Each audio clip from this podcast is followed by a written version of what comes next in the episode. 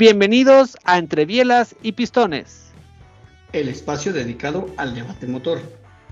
De la Fórmula 1 a las motos. De los rallies a los carros.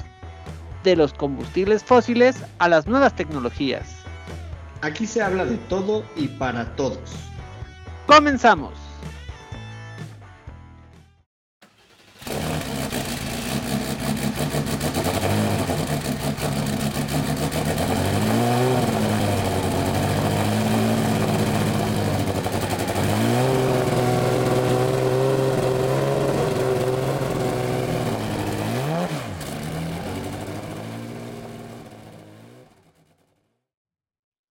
Tal amigos? Ya estamos aquí en otro episodio más de Entre Bielas y Pistones y agárrense porque ahora sí, primer episodio largo del año, ya no pit stop, donde vamos a hablar de Fórmula 1. Recuerden que ahorita este año hemos estado hablando primero del Dakar, luego de otro tipo de rallies por ahí en eh, Monte Carlo, luego por ahí estuvimos hablando de las 24 de Daytona, entre otras cosas.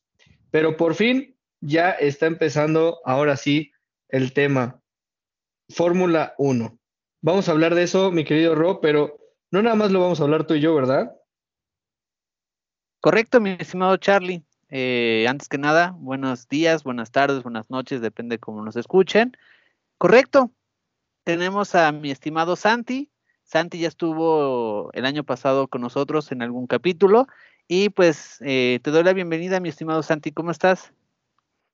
Muchas gracias, Rob. Carlos, eh, estoy bien, muchas gracias por invitarme y pues eh, feliz de estar aquí y emocionado por la nueva temporada.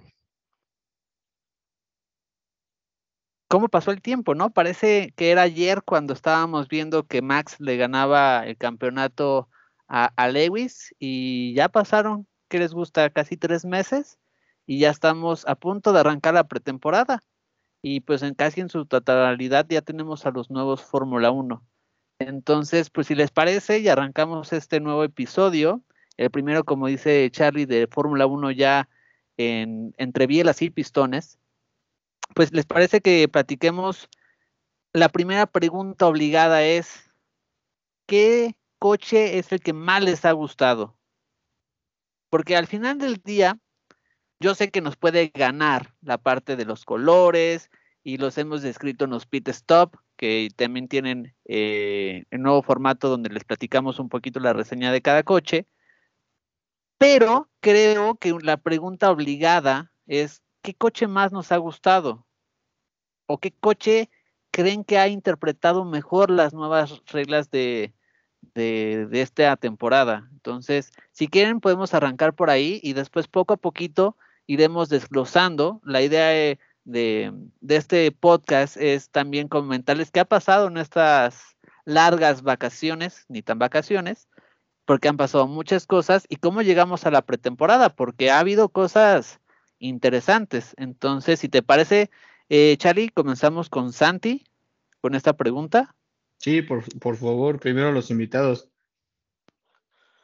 Ah, muchas gracias. Eh, pues bueno, qué decir, un, un detalle que antes de elegir un favorito que tengo que decir es, me da gusto ver que los coches se pueden diferenciar uno de otro, eh, lo que le da un poco de más personalidad o los hace un poco más únicos. Si tuviera que elegir uno, me voy a ir con eh, Mercedes en cuanto al diseño pero el McLaren creo que tiene un diseño muy bonito para la elección de colores, es maravillosa, el, naranja con, con, el, con el gris oscuro y el azul, que me parece que contrastan muy bien y se va a ver muy bien dentro de la pista. ¿No te recuerda un poco el McLaren a, a, los míticos colores de Gulf? Bueno, que Gulf es su patrocinador, pero como que retoma esa parte, Santi, no sé qué opines. Sí, me, son prácticamente los mismos colores, pero siento que encontraron un modo de hacerlo ver muy, muy único. Y siento que esto, estos colores van a moverse hacia las otras categorías que tiene McLaren también. Sí, de hecho, eh, eh, tocaste un tema bien importante que lo platicábamos Charlie y yo. El despliegue de marketing que tiene ahorita McLaren con todo su, pues también toda su cartera de, del mundo motor es, bien amplia. Están en Extreme están en Indy, están en Fórmula 1 y creo que esa táctica, como bien dices, como un sello de la casa, el tenerlo en todas las categorías, está también bien padre. Y es, pues es una idea de marketing muy fregona. Pero, Charlie, en tu opinión, ¿a ti cuál te gusta? ¿Cuál es tu coche favorito hasta el momento?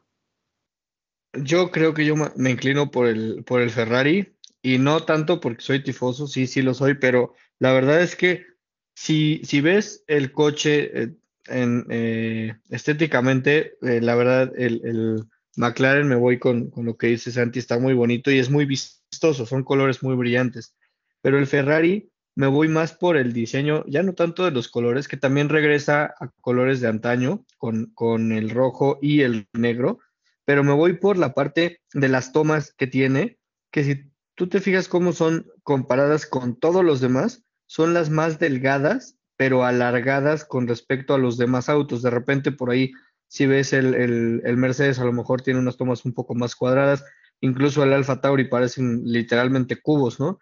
Este, a mí, a mí en lo particular se me hicieron muy estilizadas, me gustaron mucho. No sé si eso ya en, ya en pista les pueda beneficiar o les pueda afectar, obviamente. Pero por diseño, eh, creo que me voy por el Ferrari. Me, gustó bastante. Ok, ya abriste la caja de Pandora, Charlie, porque ese es un tema bien interesante que, que está en la mesa y ahorita, si quieren, lo empezamos a discutir. Yo nada les doy. A mí mi coche favorito en cuanto a colores, me quedo con el Aston Martin. Me gustó muchísimo ese color con los detalles de color eh, amarillo eh, y esas branquias a lo largo de, los pontones. Me, gustó muchísimo de los laterales. Pero eso al final del día pues son colores, ¿no? Eh, pero ahí les va una pregunta. Yo sé que hemos visto que, por ejemplo, Red Bull, o Haas presentaron coches que son dummies, la maqueta pintada en los colores. Pero ya que hemos visto los coches poco a poco en pista, en sus checks, no sé, ¿qué coche les llama más la atención en cuanto a la interpretación de las reglas? Eh, que digan, es que este coche tiene una, algo muy peculiar que a lo mejor el otro no tiene. Entonces, ah. no sé, Santi, ahí, ahí tú que has visto, o Charlie, no sé quién quiere empezar. No, rápido, es que entonces mi respuesta anterior no era correcta porque yo justo me refería no al diseño estético cuando decía el Ferrari. Entonces, en esta, en esta pregunta que haces, a la interpretación de las reglas o más bien al, diseño eh, mecánico y aerodinámico del auto, es a lo que me refería con que yo me iba con el Ferrari. Ah, ok. ¿Y en colores, Charlie? En colores. en estética. Fíjate que no sé si es por el checo o no, pero los colores de Red Bull me gustan. No te voy a decir que no. Sí, los colores de Red Bull me gustan. Muy típicos, ¿no? Sí, son, muy típicos, son muy estándar. Eh, el, el, color, bueno, no sé, la nariz ahí amarilla tan gigante que tiene puede que no, pero a lo mejor sí, no sé. Realmente no, no, este, Estéticamente creo que no tengo un favorito. También me gusta mucho el, McLaren. o sea, de, alguna manera los colores brillantes que resaltan entre sí me gustan. Entonces creo que por ahí puede ser la, por ahí puede ser la cosa. Mira, entonces Santi y tú coincidieron con, con el McLaren. Yo sí, la verdad es que sí me quedo con el Aston. Me gustó muchísimo ese verde. Pero bueno, entonces ahora sí vámonos, creo que al tema que nos va a llevar un poquito de, de tiempo. Santi, ¿qué opinas en cuanto a las soluciones de cada equipo? ¿Qué, has notado? ¿Qué es lo que más te agrada? Pues mira, eh, mira, viendo ya varias presentaciones ahora, siento que la temporada se va a dividir o va a dividir a los equipos en eh, dos factores, que es la carga aerodinámica y, el modo de usar los túneles del, del underbody y la refrigeración de todo el sistema. Eh, y creo que de un lado tenemos, por ejemplo, McLaren y Mercedes, que son coches muy apretados en cuanto a lo que es el, packaging de, componentes internos, y unos un poco más planos y alargados como entrarían el, Aston Martin y el Ferrari con, las, las agallas o em, que mencionabas hace rato. Ah, a mí el que más me llama la atención es el Aston Martin eh, porque la nariz delantera eh, parece estar mucho más alejada del piso que con otros vehículos. Y eso combinado con las, con las agallas en los laterales eh, me hace pensar que van a comprometer un poco el downforce ahí en el frente del vehículo para intentar tener la salida de aire hacia el superior y tener downforce en, me parece que es el ala B, eh, que se encuentra directamente debajo del alerón principal del DRS. Eh, siento que es una idea muy arriesgada que puede salir hacia los dos lados. Si es, si es productiva, puede darle una ventaja muy grande a Aston Martin sobre los otros equipos de media tabla. Pero si no lo es, eh, estamos viendo posiblemente un rediseño entero de la nariz frontal del Aston Martin después de las primeras dos carreras. Eh, ese sería mi, mi pues lo, lo, que más he notado en cuanto a estas presentaciones. No sé qué opinan al respecto. No, tocaste temas muy interesantes, pero si quieren, vamos a cada uno a decir estas partes y después retomamos como áreas del coche, ¿les parece? Sí, totalmente, mi querido Ro. Va, pues va, adelante, Charlie. Este, yo me voy con el Ferrari, de, verdad estoy, estoy casado con ese. Eh, a, mí, a mí el diseño me llama la atención porque incluso la toma de aire de arriba, que no me acuerdo cómo la llamas tú, creo que chimenea, ¿no? Este, no sé si es lo correcto. Ahí, Santi, si, si nos puedes dar como el concepto más correcto, yo le llamo chimenea, pero es, es la parte de arriba. Sí, pero era para identificar a cuál me ah, refiero, ¿no? Al final de cuentas es la toma de aire superior, la que está arriba de la cabeza del piloto. E, esa parte, en casi todos los autos es eh, relativamente circular, tirándole un poquito a lo mejor a hexagonal o algo así, ¿no? En el Ferrari es triangular. En el Haas, de hecho, es como un triángulo, pero un triángulo arredondado, ¿no? Pero en el Ferrari es completamente triangular y me llama mucho la atención eso, porque no sé qué le puedan ganar con, con esa toma. En realidad, no tengo idea si están haciendo una toma que aparentemente en la foto se ve más chica y por lo tanto va a entrar menos aire ahí, pero porque ya está justificado con las tomas delanteras que tienen en la parte de los laterales, que están muy grandes. Eh, yo, yo lo que veo, digo, no sé, este, llegamos en, milímetros cúbicos o como, lo quieras medir, de cuánto aire puede entrar por las delanteras del Ferrari, con, eh, digamos, si lo comparas con las demás, pero visualmente a mí se me hace que son las más grandes, entonces de alguna manera siento que por ahí eh, van a estar metiendo demasiado, demasiado aire fresco en teoría. No sé, este, eso es lo que me llama mucho la atención de, del Ferrari. Yo lo veo completamente diferente a todos en ese aspecto, especialmente en, las tomas, ¿no?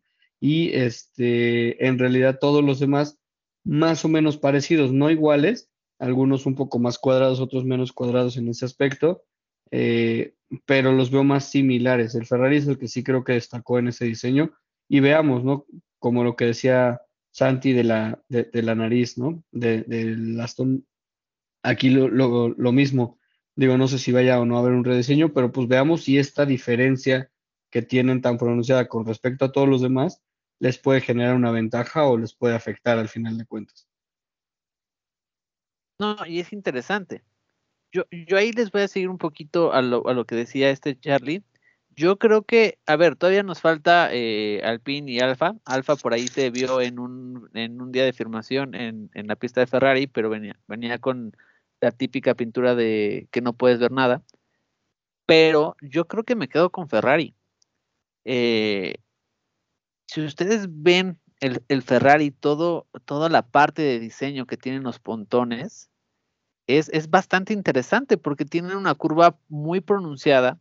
La parte de, del, bueno, como le digo yo, del morro, del, eh, del alerón trasero, no, del delantero, pues tiene tiene como un orificio.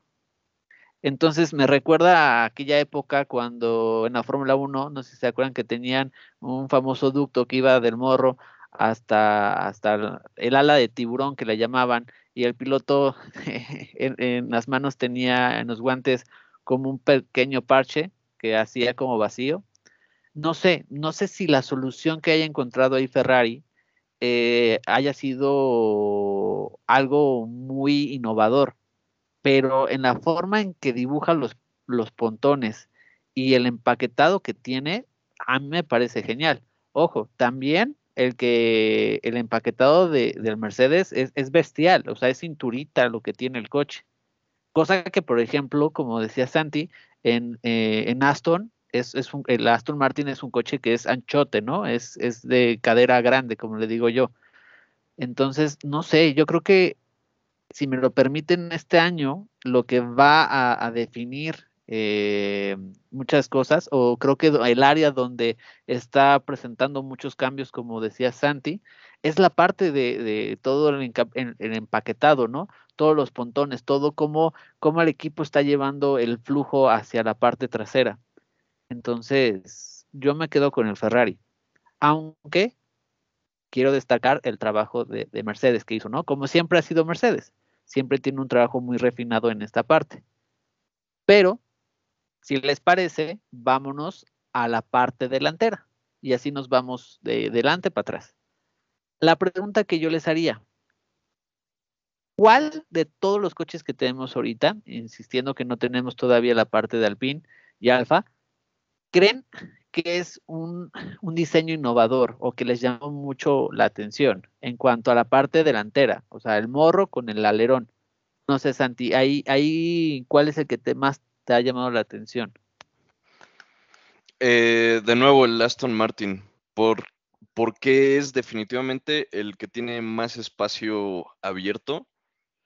Y de nuevo, me parece que es una, es una apuesta de como de media tabla que si, que si logran hacer funcionar bien, eh, puede, puedes marcar la diferencia. Siento que Ferrari pudo haber tenido una idea parecida, pero no quiso comprometer la altura del morro delantero y por eso tiene esa abertura que, eh, pues que, se puede apreciar en las, en las fotos. Así, aún tienen esa, ese, esa ráfaga de baja presión, pero tienen un poco de, entrada por el centro que puede ayudar a dirigir hacia la parte trasera e impulsar su downforce. Entonces, esos serían mis comentarios para las partes delanteras. Me quedo Ferrari y Aston Martin. Ok. Charlie, ¿qué opinas?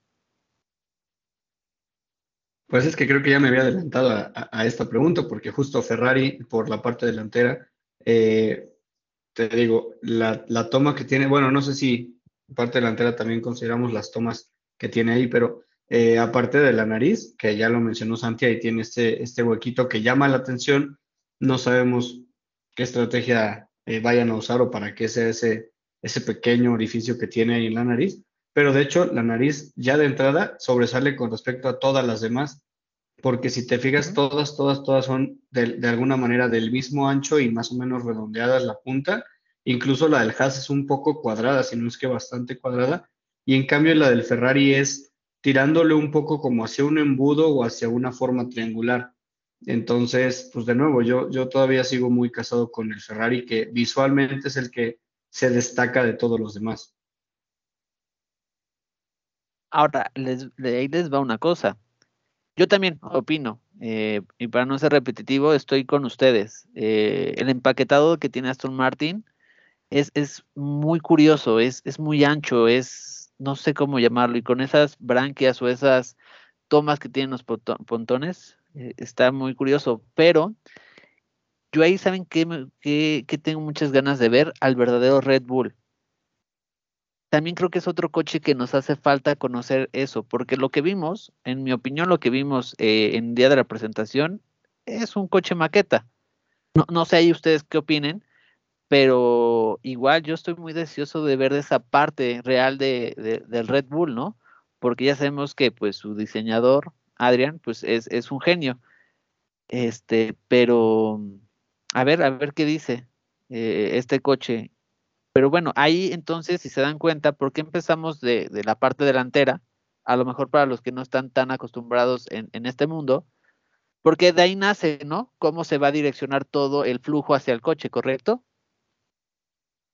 De ahí nace la, eh, digamos que, que es como el principio de hacia dónde quieres dirigir y cómo quieres generar esa, es, esa fuerza que pega el coche al piso, ¿correcto? Santi, Charlie. Sí, eh, yo totalmente de acuerdo. De Red Bull es muy difícil comentar estas, en esta situación porque realmente no tiene nada que lo diferencie del, coche maqueta que se presentó el año pasado. Em, entonces sí, muy, muy interesado en ver más detalles del Red Bull, pero de momento no, no hay mucho que, que creo que podamos comentar al respecto.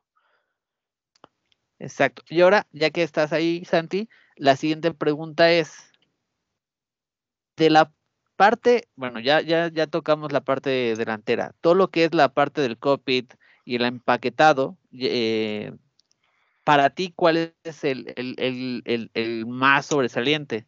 Creo que por ahí siento que vas a decir Aston Martin, pero no sé, eh, te, cedo la palabra. Que siento que eh, e, en, esta temporada se están viendo dos apuestas. Y la, primera sería mandar todo al difusor en el piso y tener una salida para radiadores y eh, chimenea central, como mencionabas, que es el caso de Mercedes y, y McLaren. Y la otra, eh, que yo estoy viendo con Aston Martin y Ferrari, eh, con las branquias, es mandar un poco mitad y mitad eh, sí utilizar los ductos de, en el piso, que es lo que te está dando el alerón central, pero al mismo tiempo creo que quieren utilizar el aire caliente o el aire sucio que viene de todo, los sistemas de refrigeración y crear una especie de dínamo o, tobera que mande ese aire hacia el, hacia el ala trasera y tener un poco más de downforce en la parte superior del coche. Entonces, yo, yo creo esas son las grandes diferencias en cuanto al, a la tercera parte o parte trasera de los, de los coches. Eh, y de nuevo, siento que son dos apuestas diferentes. Eh, y espero que no, que no resulte una tan superior a la otra y que podamos seguir viendo un poco de distinción en los coches durante la temporada y no que lleguemos a la última carrera y prácticamente todos se ven iguales porque saben ahora lo que funciona. Exactamente. Bueno, y ahí me diste pie para una cosa, pero antes le cedo la, palabra a Charlie. Charlie, en tu caso. No, adelante. Sí, sigue porque realmente hay que darle, hay que darle escenario al invitado. Si, si ya te dio pie, pues adelante, adelante. No, ahí, te va. Yo, yo ahí te diría, Santi, yo veo un tercero no sé, no sé si estás como a lo mejor eh, conmigo, pero si tú ves la parte del Williams, la, parte de Williams es una toma, eh, la chimenea es muy ancha, como la que tenía Alpine el año pasado, ¿no? El coche Alpine el año pasado sobresalía porque tenía toda esa parte muy, muy gordota, muy anchota, ¿no? Entonces decían que era una forma de cómo canalizar el aire. Y vemos un poquito en el Williams que toma esa parte. Entonces, no sé si sé, en tu opinión, si esa podría ser como una tercera solución, como aprovechar más la parte de arriba. ¿Qué opinas? Yo, yo creo que sí, y mucho va a tener que ver en, en cuanto a las rectas. Yo, yo pienso que, que, están intentando obtener una especie de, de efecto DRS natural por medio de las emisiones de, o por el medio del aire caliente, aire sucio que producen los mismos coches. ¿Qué es lo que se buscaban con estos coches? El poderse pegar atrás de uno, ¿no? Porque los coches anteriores perdían muchísimo, o sea, al acercarse perdían todo, todo la parte aerodinámica y con estos como son tan, tan simples, lo que provocan es que te puedas acercar, aprovechar el, refugio, no, ¿cómo le dicen? El reflujo, reflujo, reflujo es lo del estómago. ya, ya andando Entonces lo aprovechas. Estás muy desatado, mi querido Ro. No, con las palabras, no, no les cuento qué ha pasado estos días. Este, no, toman ese aire y como dice Santi, lo toman como un DRS natural y, pues provoca que pueda hacer el sobrepaso, ¿no? Entonces, no sé, eh, Santi, creo que esa para mí podría ser una tercera solución. Habría que ver. Sí. Ahora. Eh, no, no, no, no te, te iba a decir, no, esas branquias también me recuerda mucho al R25, a toda esa época del 2005. No sé si estén conmigo. A esa, esa época.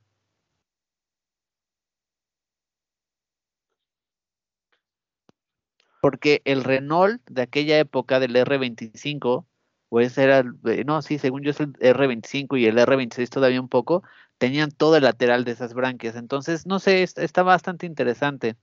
Son, son tres ahí apuestas, vamos a ver cuál funciona, pero eh, no, no hacer ese, ese, aporte que quería hacer Charlie. Entonces, pues te cedo la palabra para que también nos des tu opinión.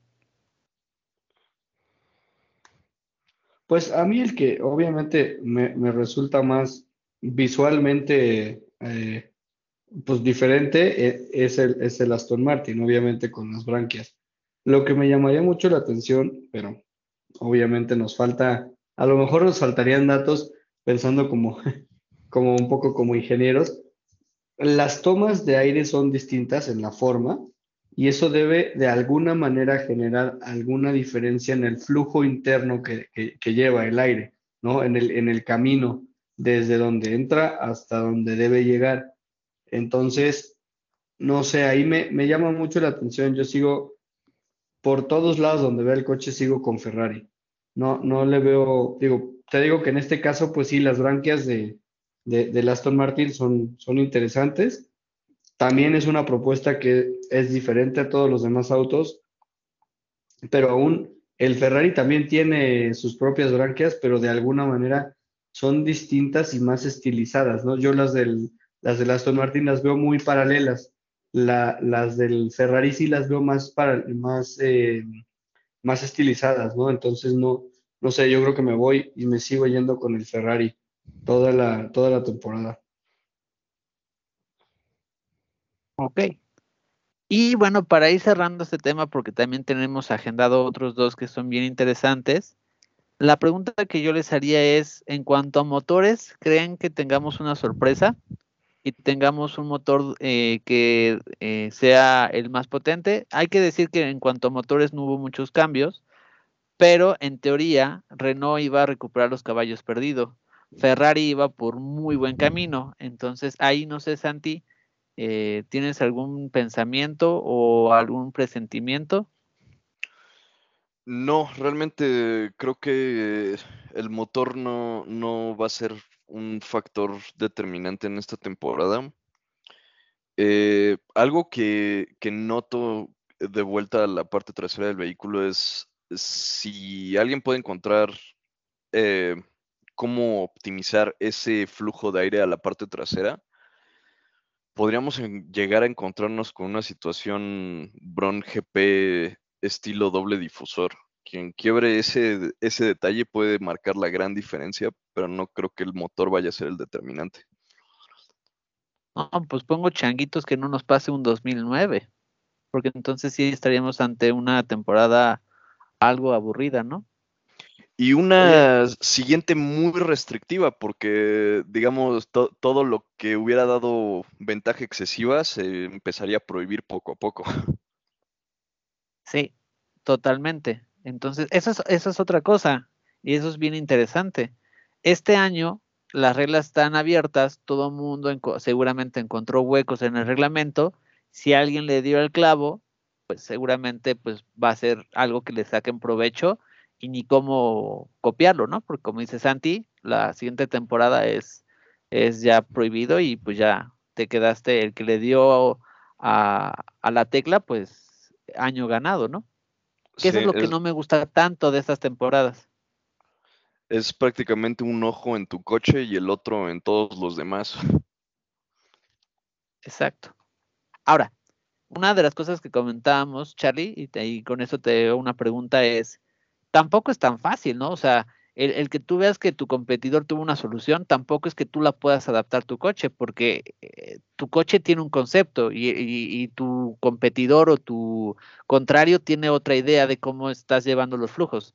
Entonces tampoco es, a lo mejor la gente eh, tiene como la idea de, ah, es que lo vi en una imagen y en friega lo pongo en los coches. No, porque los coches, como dice Santi, pues tienen un, tienen un diseño, ¿no? Entonces no sé ahí también qué opines, Charlie.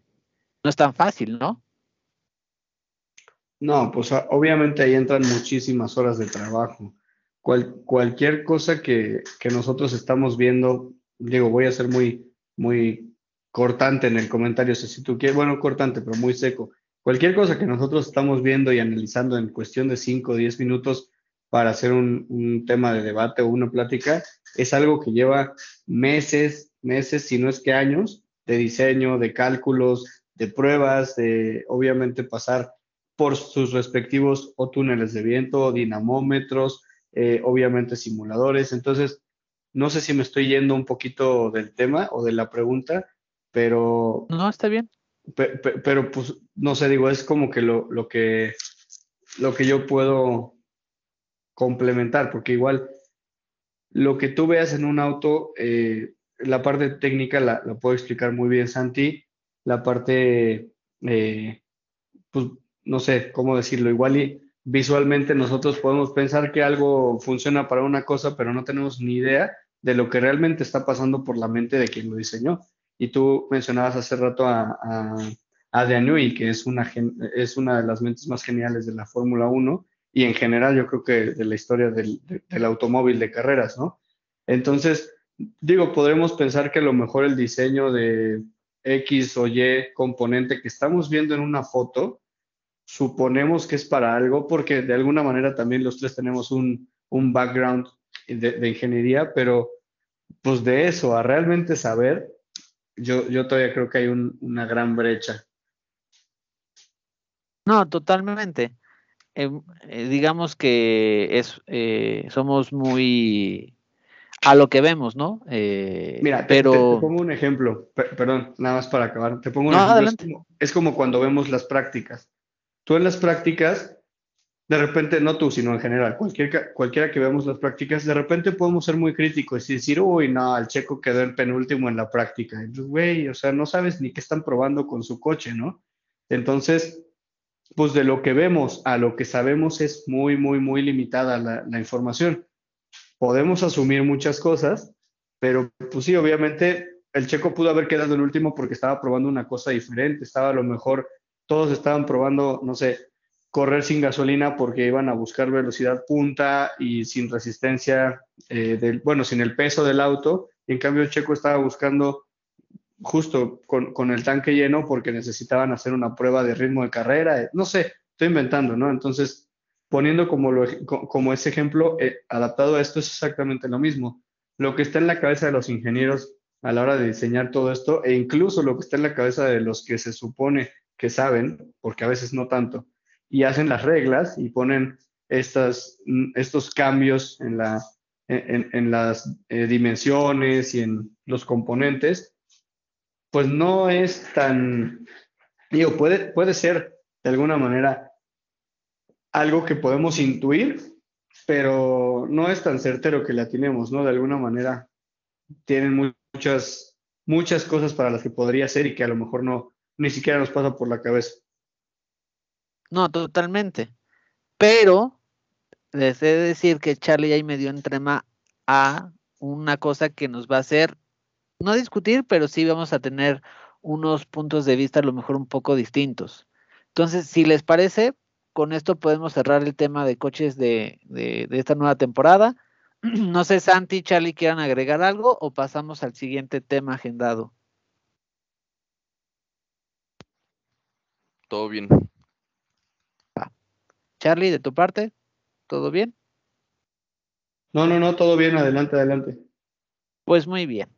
Pues justamente aquí acaba eh, mi estimado Charlie de decir unas, unas frases por ahí que decía, los que hacen las reglas después no saben tanto. Pues bueno, una de las cosas que también pasó eh, durante estos meses que casualmente lo dieron a conocer cuando era la, la presentación de Ferrari, no sé si fue casualidad o fue un poco adrede, fue la eh, como la conclusión ¿no? de lo que pasó en Abu Dhabi en el cierre de la temporada del año pasado. Y es que después de ese cierre, muchos, bueno, tienen el capítulo que lo vivimos eh, en vivo aquí, decíamos es que Masi, Masi que es el director, no, era el director, y te van a decir por qué era, tomó una decisión y muchos para muchos estaban correctos, para otros no era correcto y había mucha, pero mucha discusión y mucha polarización.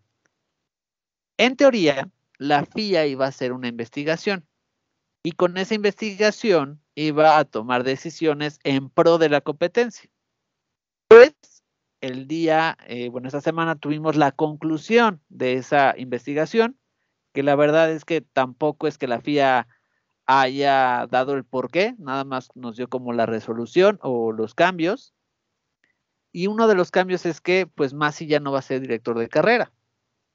Lo cual mm, yo tengo mi opinión, pero ahorita, ahorita les pregunto. A mí lo que me preocupa más es que quitaron a, a, Masi, que yo en su momento también dije que no estaba capacitado o no, no capacitado, no tenía a lo mejor el temple para ser director de carrera, pero a mí lo que me preocupa es que ahora tenemos dos directores de carrera, que es, ah, no sé si, se lo estoy pronunciando bien, es Wichi o es W-I-T-T-I-C-H y después el otro es F-R-E-I-T-A-S, no sé cómo lo pronuncian, pero son dos directores de carrera y por lo que yo entiendo se van a estar alternando. Entonces, si en el pasado teníamos eh, entre carreras distintas decisiones, entonces ahora con dos directores de carrera, ¿qué va a pasar? Entonces, con esto me gustaría abrir el tema de, los cambios de la FIA. Entonces, si, si, te parece, Charlie, le cedo la palabra a Santi eh, por, por, ser el invitado. Eh, y te quiero hacer dos preguntas a ti, Santi. La primera es, el haber quitado a, a Masi es darle la razón a, Hamilton, a, Mercedes, es, ok, no fuiste campeón, pero por otro lado te estoy dando la razón porque estoy quitando a Masi, ¿no? Es como un reconocimiento social, no sé, o lo ves bien, no sé, ¿qué, qué, qué sentimiento te genera eso? Y la segunda pregunta es, ¿crees que la solución a lo que estaba pasando es traer a dos personas? Bueno, eh, déjame, voy, voy, a contestar las preguntas eh, al revés. Dale, dale. Primero, eh, traer a dos personas, yo pienso que la FIA está intentando, no, no quitar el peso de una sola cabeza, pero está intentando crear un poco de imparcialidad hacia, hacia las decisiones que se tienen que hacer durante la carrera. Eh, quitar a Michael Massey siento que no es solo por esta última carrera de Abu Dhabi con la, con la decisión de las vueltas finales. Uh, siento que hubo varios detalles durante la temporada. El más fuerte para mí tiene que ser el Gran Premio de Spa, que nunca debió haberse corrido y esa, a final de cuentas, siento que es una decisión más controversial que lo que vimos en Abu Dhabi.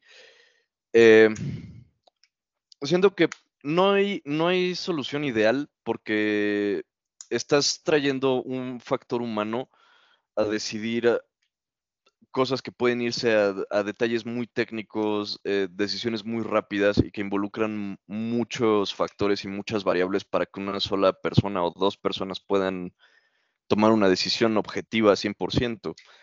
Eh, siento que tener dos directores va a traer un poco de imparcialidad y creo que, es, que está bien la decisión de distanciar un poco a los equipos de la burocracia y de las decisiones. Eh,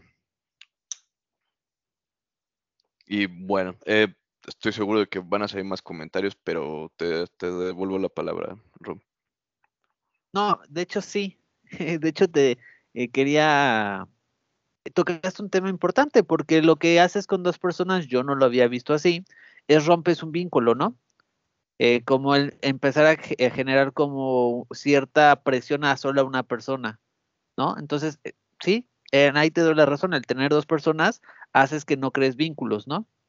Entonces, mira, no lo había visto yo así, Santi. Entonces, ah, vamos a ver qué funciona.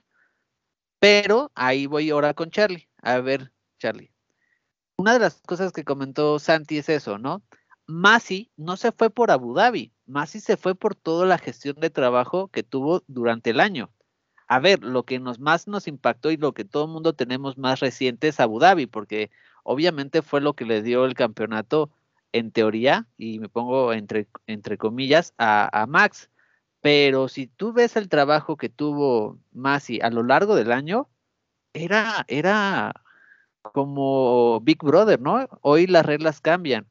Y tú decías en las primeras carreras, me acuerdo del año pasado, que el sábado no podías cortar una curva, ¿no? O ponían límites de, de pista. Ya el domingo te cambiaban las cosas. Y así iba. Carrera tras carreras, hacía cosas, ¿no? Por ahí Alonso hizo un comentario que dijo, ah, pues yo voy a salir, voy a cortar curva, porque los demás lo hacen, nadie les dice nada. Y creo que lo hizo en alguna carrera, si no me equivoco. Y entonces, pues sí, Masi no tenía el carácter, ¿no? Este, entonces, creo que también es objetivo, es muy objetivo como lo está viendo Santi. Yo sé que el poder de Twitter y el poder de, fanatismo dirán que es por la parte de, Abu Dhabi, pero ahí quiero conocer tu, opinión. ¿Qué crees que fue lo que llevó a, a la FIA a cambiar a Masi? ¿Abu Dhabi o toda su gestión del año? ¿Qué creo que fue? Yo creo que fue la presión social de Mercedes. Que el resultado final, sí estoy de acuerdo en el hecho de que Masi no, no estaba a la altura, pero analizando cómo sucedió, o sea, creo que lo, lo voy a partir en dos, ¿no? O sea, una cosa es que él no estaba capacitado para ese puesto, a lo mejor en el tipo de temporada que le tocó, con las condiciones que le tocaron, llamémoslo como sea. Entonces yo sí creo que él no debería ser, eh, no, no, debería seguir en 2022, ¿no? Entonces, hasta ahí creo que todo bien. Lo que no estoy de acuerdo, lo que creo que empañó mucho esta decisión fue la presión social que metió Mercedes y que metió específicamente Toto Wolf y que metió eh, Hamilton eh, e incluso hasta, hasta Susie Wolf metieron por ahí en redes sociales a, a, este, a levantar polvo, ¿no? porque ahí lo que la imagen que da, vamos a suponer que realmente esté justificada el despido, ¿no? Y que realmente sea por todo lo que ya mencionaron, desde lo que dijo Santi de la pésima decisión eh, de correr una carrera que era incorrible, hasta todas las decisiones en general que fue tomando durante la temporada y que puede haber mejoras y demás, ¿no? Pero si, todo eso es correcto, pero lo tomas bajo las circunstancias incorrectas, tú quedas mal. Yo siento que la FIA hoy, al menos así lo veo yo, la FIA queda ante los ojos de muchos aficionados como un ente que le responde a Mercedes. Eso es lo que muchos vemos. Aunque a lo mejor sí hayan hecho su análisis y aunque a lo mejor sí esté justificado ese despido por muchas otras razones, pero ellos no sacaron ningún tipo de comunicado de que iban a hacer esto hasta que Mercedes metió presión ellos en ningún momento habían considerado eh, eh, forzar su renuncia o, despedirlo hasta que estuvo toda la presión y no vamos a ir ni siquiera al evento de gala de entrega de premios y no vamos a hacer esto. ¿no? hasta que no tuvieron toda la presión social del equipo, ocho veces campeón del mundo, bueno, no, ocho veces este, Hamilton, perdón, del piloto. Eh, hasta que no tuvieron eso, no lo, no lo investigaron de la manera en la que lo hicieron. Entonces, por ahí, para resumir todo lo que trato de decir, y creo que ya le di muchas vueltas, no hagas cosas buenas que parezcan malas. Creo que estuvo bien lo que hicieron, pero estuvo mal cómo lo hicieron. Eso es con lo que yo me quedo, ¿no? O sea, con esa frase creo que resumo todo lo que intenté decir. Las formas, ¿no? No tuvieron las formas. Sí, o incluso sacar un comunicado y, y, realmente justificar, ¿sabes qué? Aquí falló, aquí falló, aquí falló. Y ahí se ve de alguna manera, ¿sabes qué? Pues no estamos, no estamos cediendo a la presión de un equipo, porque eso es lo que parece.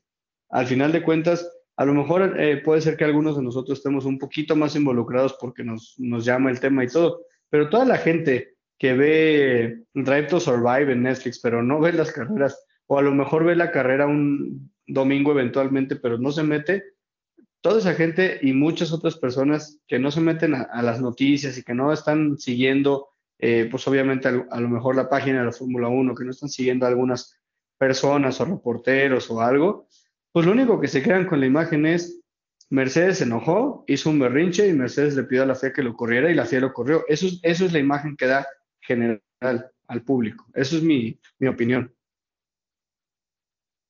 Sí, creo que faltó más como incluso un proceso, ¿no? Porque nos levantamos un día y teníamos la noticia que ya no estaba.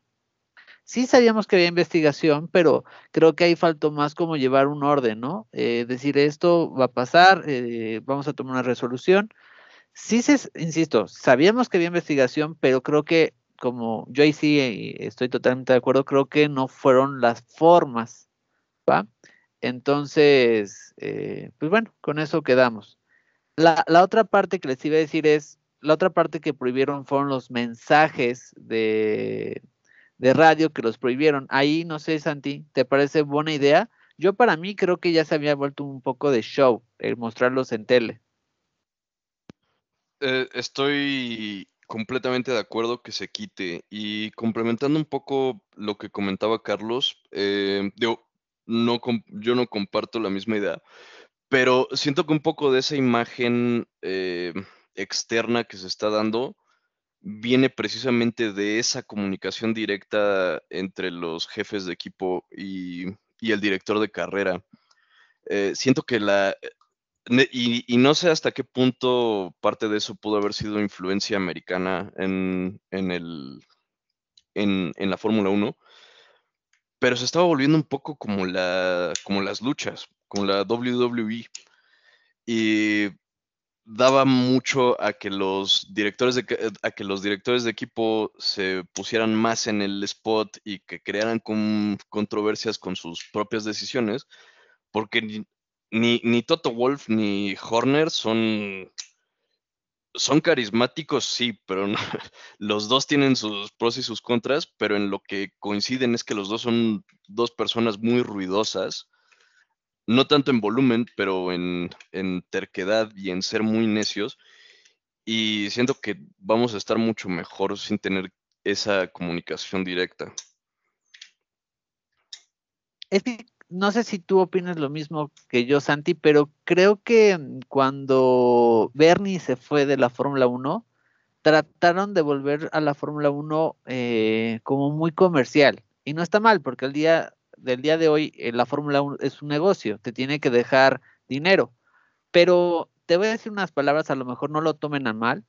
Creo que Bernie Eccleston era elegante y le daba escaparate a lo que era la Fórmula 1, a lo que era el motor, el mundo motor. Y creo que cuando Bernie se va y entra a Liberty, esa elegancia pasó a ser muy tipo Twitter, ¿no? Vamos a generar cosas que llamen la atención y, usaban los, los radios. No sé, no sé si tú estés como en, en acuerdo con lo que estoy diciendo. Eh, eh, sí, eh, bueno, yo, yo, no diría que Bernie Eccleston es una persona elegante. Siento que también es muy ruidoso dentro de su propio estilo, pero sí es más europeo en ese, en ese estilo. Y de nuevo, vuelvo, como tú dices, un gran mercado que no estaba explotándose en la Fórmula 1 era Estados Unidos. Y a Estados Unidos le encanta crear rivalidades donde no las hay y crear conflictos donde no existen.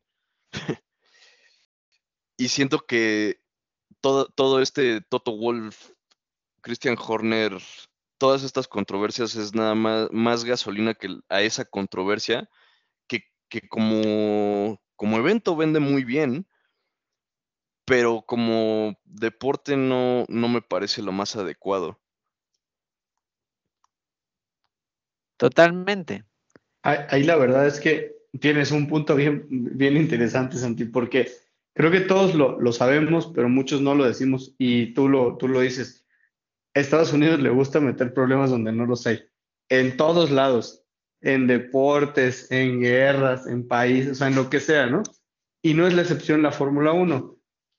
Eh, lo, que, decían de, de, Eccleston, pues más allá de que si sea elegante o no, que creo que estoy más del lado de Santi, yo no creo que ese señor sea elegante, pero, eh, de alguna manera no tenían una influencia, no sé si mediática o, como espectacular de escaparate, como lo que ahora está haciendo eh, muy espejo de lo que le gusta a Estados Unidos. O sea, hablemos de cualquier deporte o cualquier cosa que hay en Estados Unidos, basta con ver cómo cantan su himno antes de cualquier deporte, que es como eh, todo el espectáculo gigante, no nada más es alguien cantándolo y ya.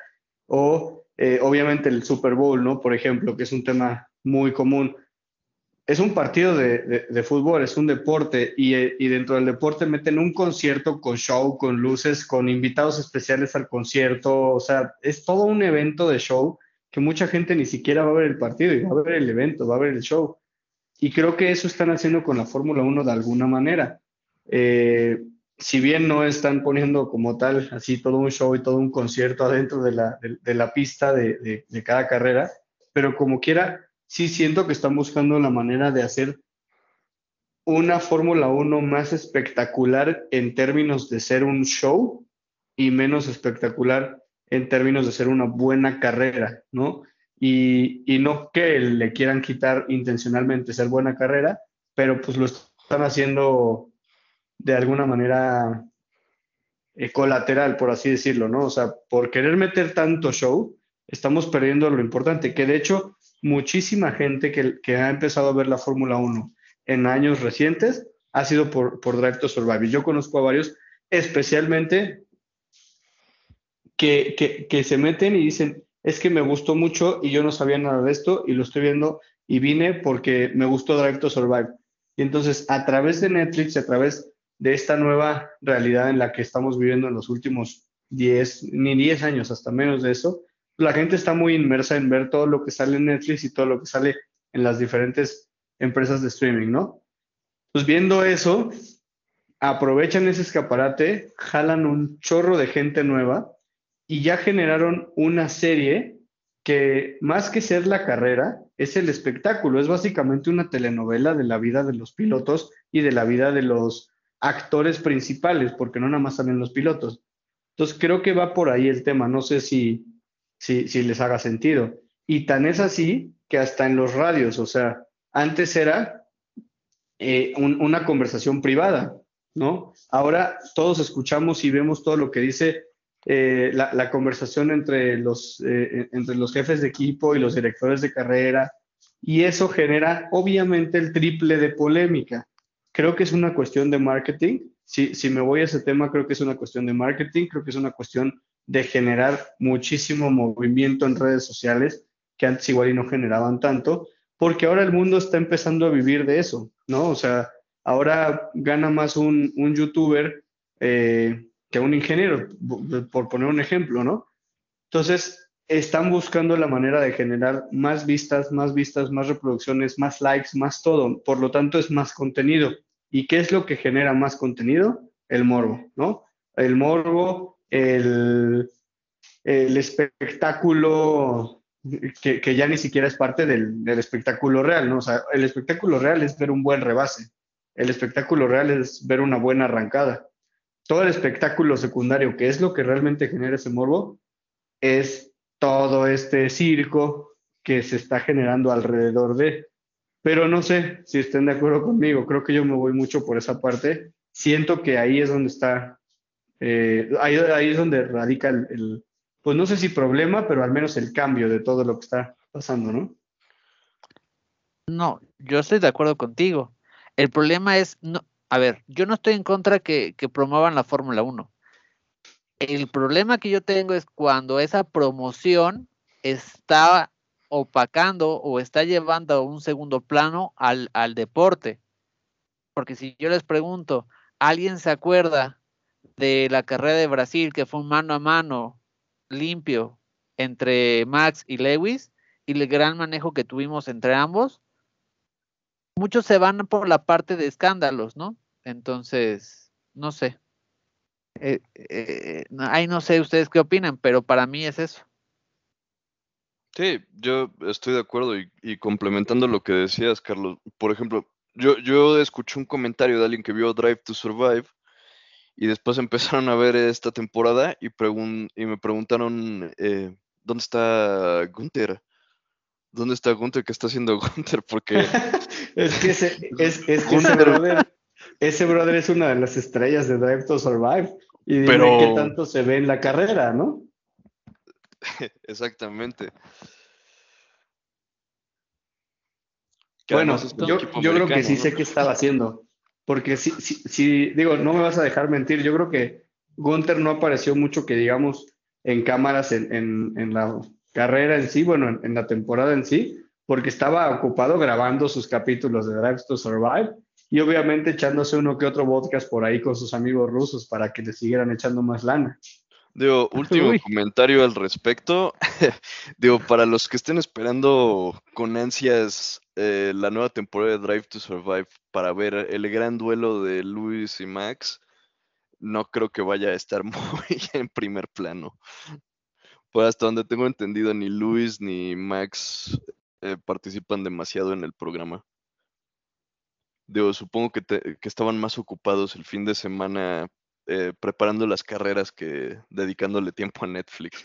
Es, es que es parte de, de, eso que la gente a lo mejor no lo entiende, pero a ver, un piloto que está peleando por el campeonato no le va a dedicar tiempo a, grabar eso.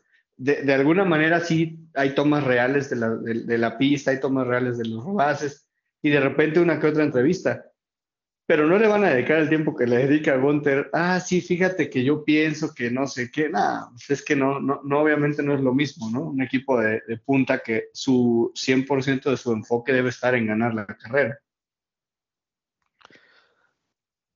Totalmente. Entonces, pues miren, yo, yo ahí tengo un pensamiento y a ver qué les dice.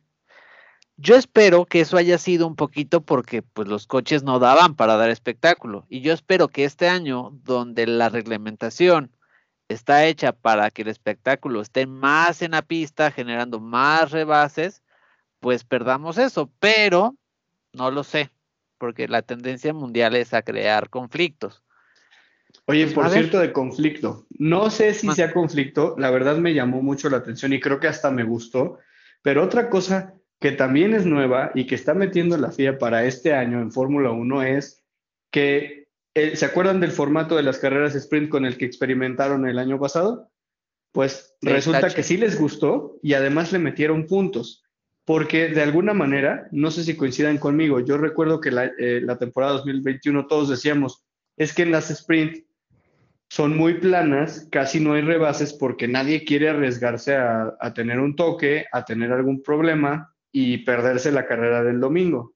Entonces se volvieron unas carreras muy aburridas. Donde fuera que, que, le tocara que fuera sprint, parecía el Mónaco, porque no había rebases, tal cual como iniciaban, terminaban, ¿no? Si, si acaso de repente Hamilton, que por alguna penalización empezaba más atrás, pues él sí rebasaba unos 5 o 7 coches y ya. Pero si, recuerdan, a menos que yo esté equivocado, realmente las sprints fueron muy planitas. Pues ya le metieron un sistema de puntaje a las sprints. Precisamente yo creo que es para eso, es para evitar que sean tan planitas y es para de alguna manera promover que los pilotos sí quieran pelear por esos lugares, porque ya lo vimos en esta temporada. Todo este drama de la decisión de Masi al último minuto de la última vuelta de la última carrera fue porque llegaron empatados en puntos.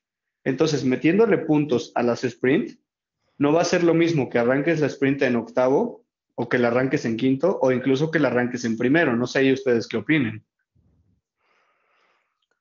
Estoy de acuerdo y siento que, que lo hace un poco más justo en cuanto a los pilotos. Eh,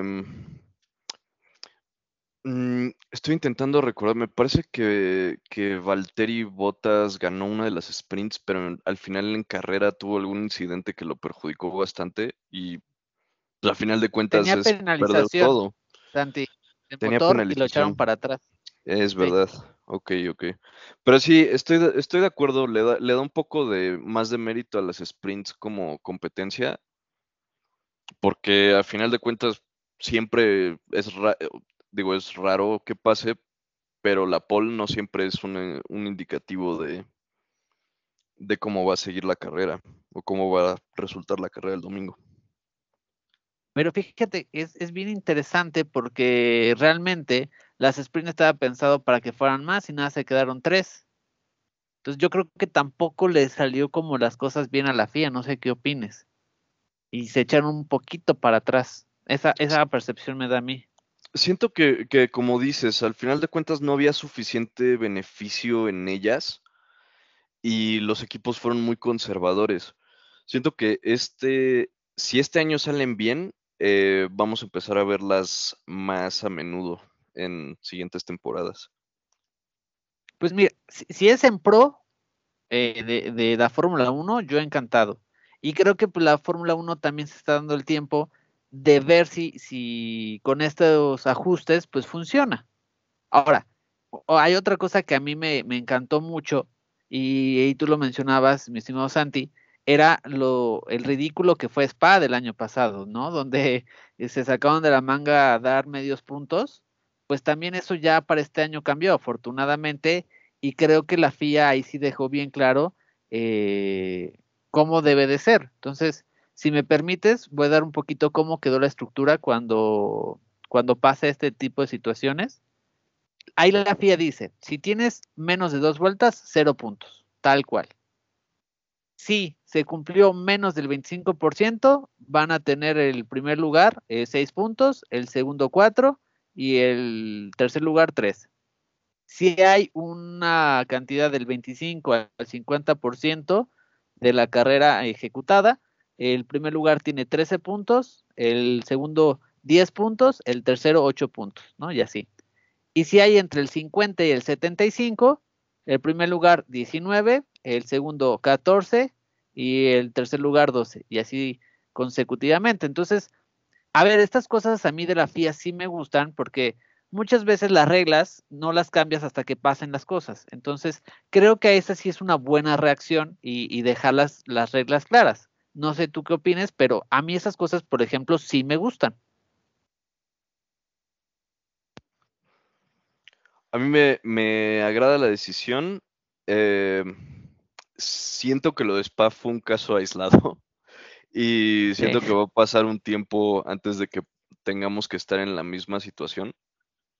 Eh, sobre todo cuando Spa ya tenía un precedente en la década anterior con con el incidente que hubo entre, entre Schumacher y, y Coulthard en, en, aquella desastrosa carrera de espada también. Em, por lo cual me parece un poco extraño que hayan actuado sorprendidos y que no tuvieran un mejor criterio para lo que pasó el año pasado. Em, es bueno que tengamos ahora estos cambios, pero de nuevo veo muy difícil que, que los veamos en acción.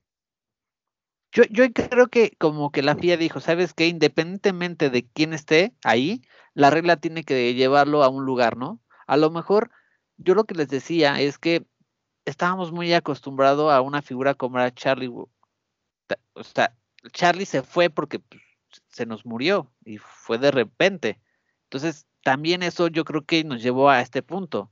Cuando alguien se va a llevar o va, lo vas a jubilar, pues poco a poco vas preparando una persona, pero cuando esa persona fallece de repente, creo que sí te deja un poco como desprotegido y creo que fue lo que pasó.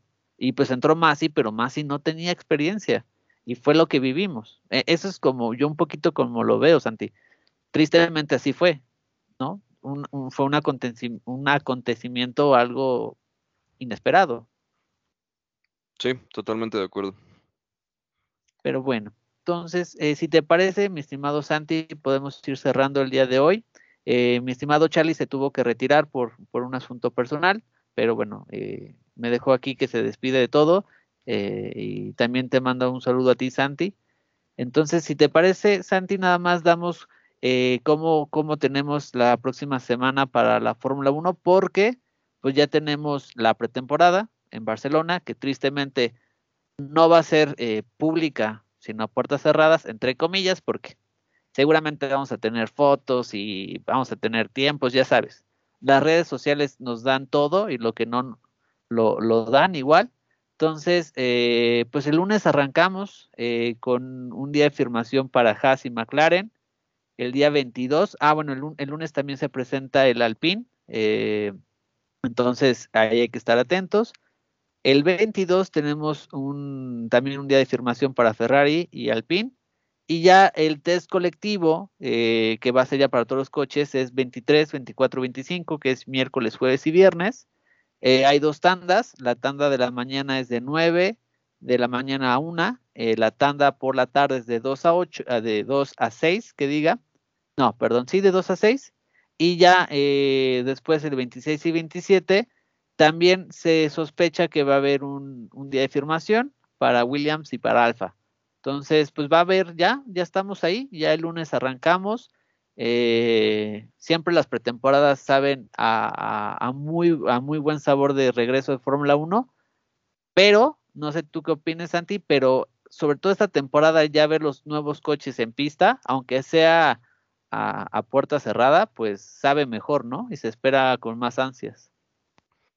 Sí, y bueno, la verdad es que lamentable que no, no podemos ver eh, los entrenamientos, pero es entendible y la temporada ya está muy cerca de, iniciar.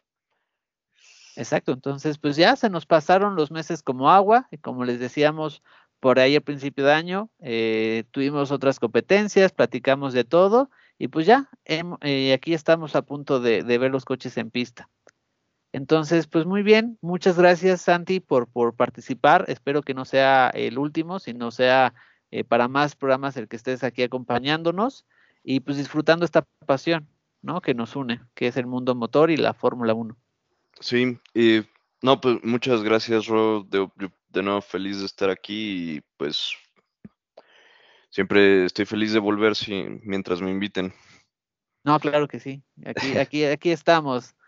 Y aparte siempre tienes aportes muy, muy precisos. Entonces, pues si te parece, aquí la dejamos. Eh, les mando muchos saludos a los que nos escuchen. No sé si quieras mandar algún saludo, Santi, en especial.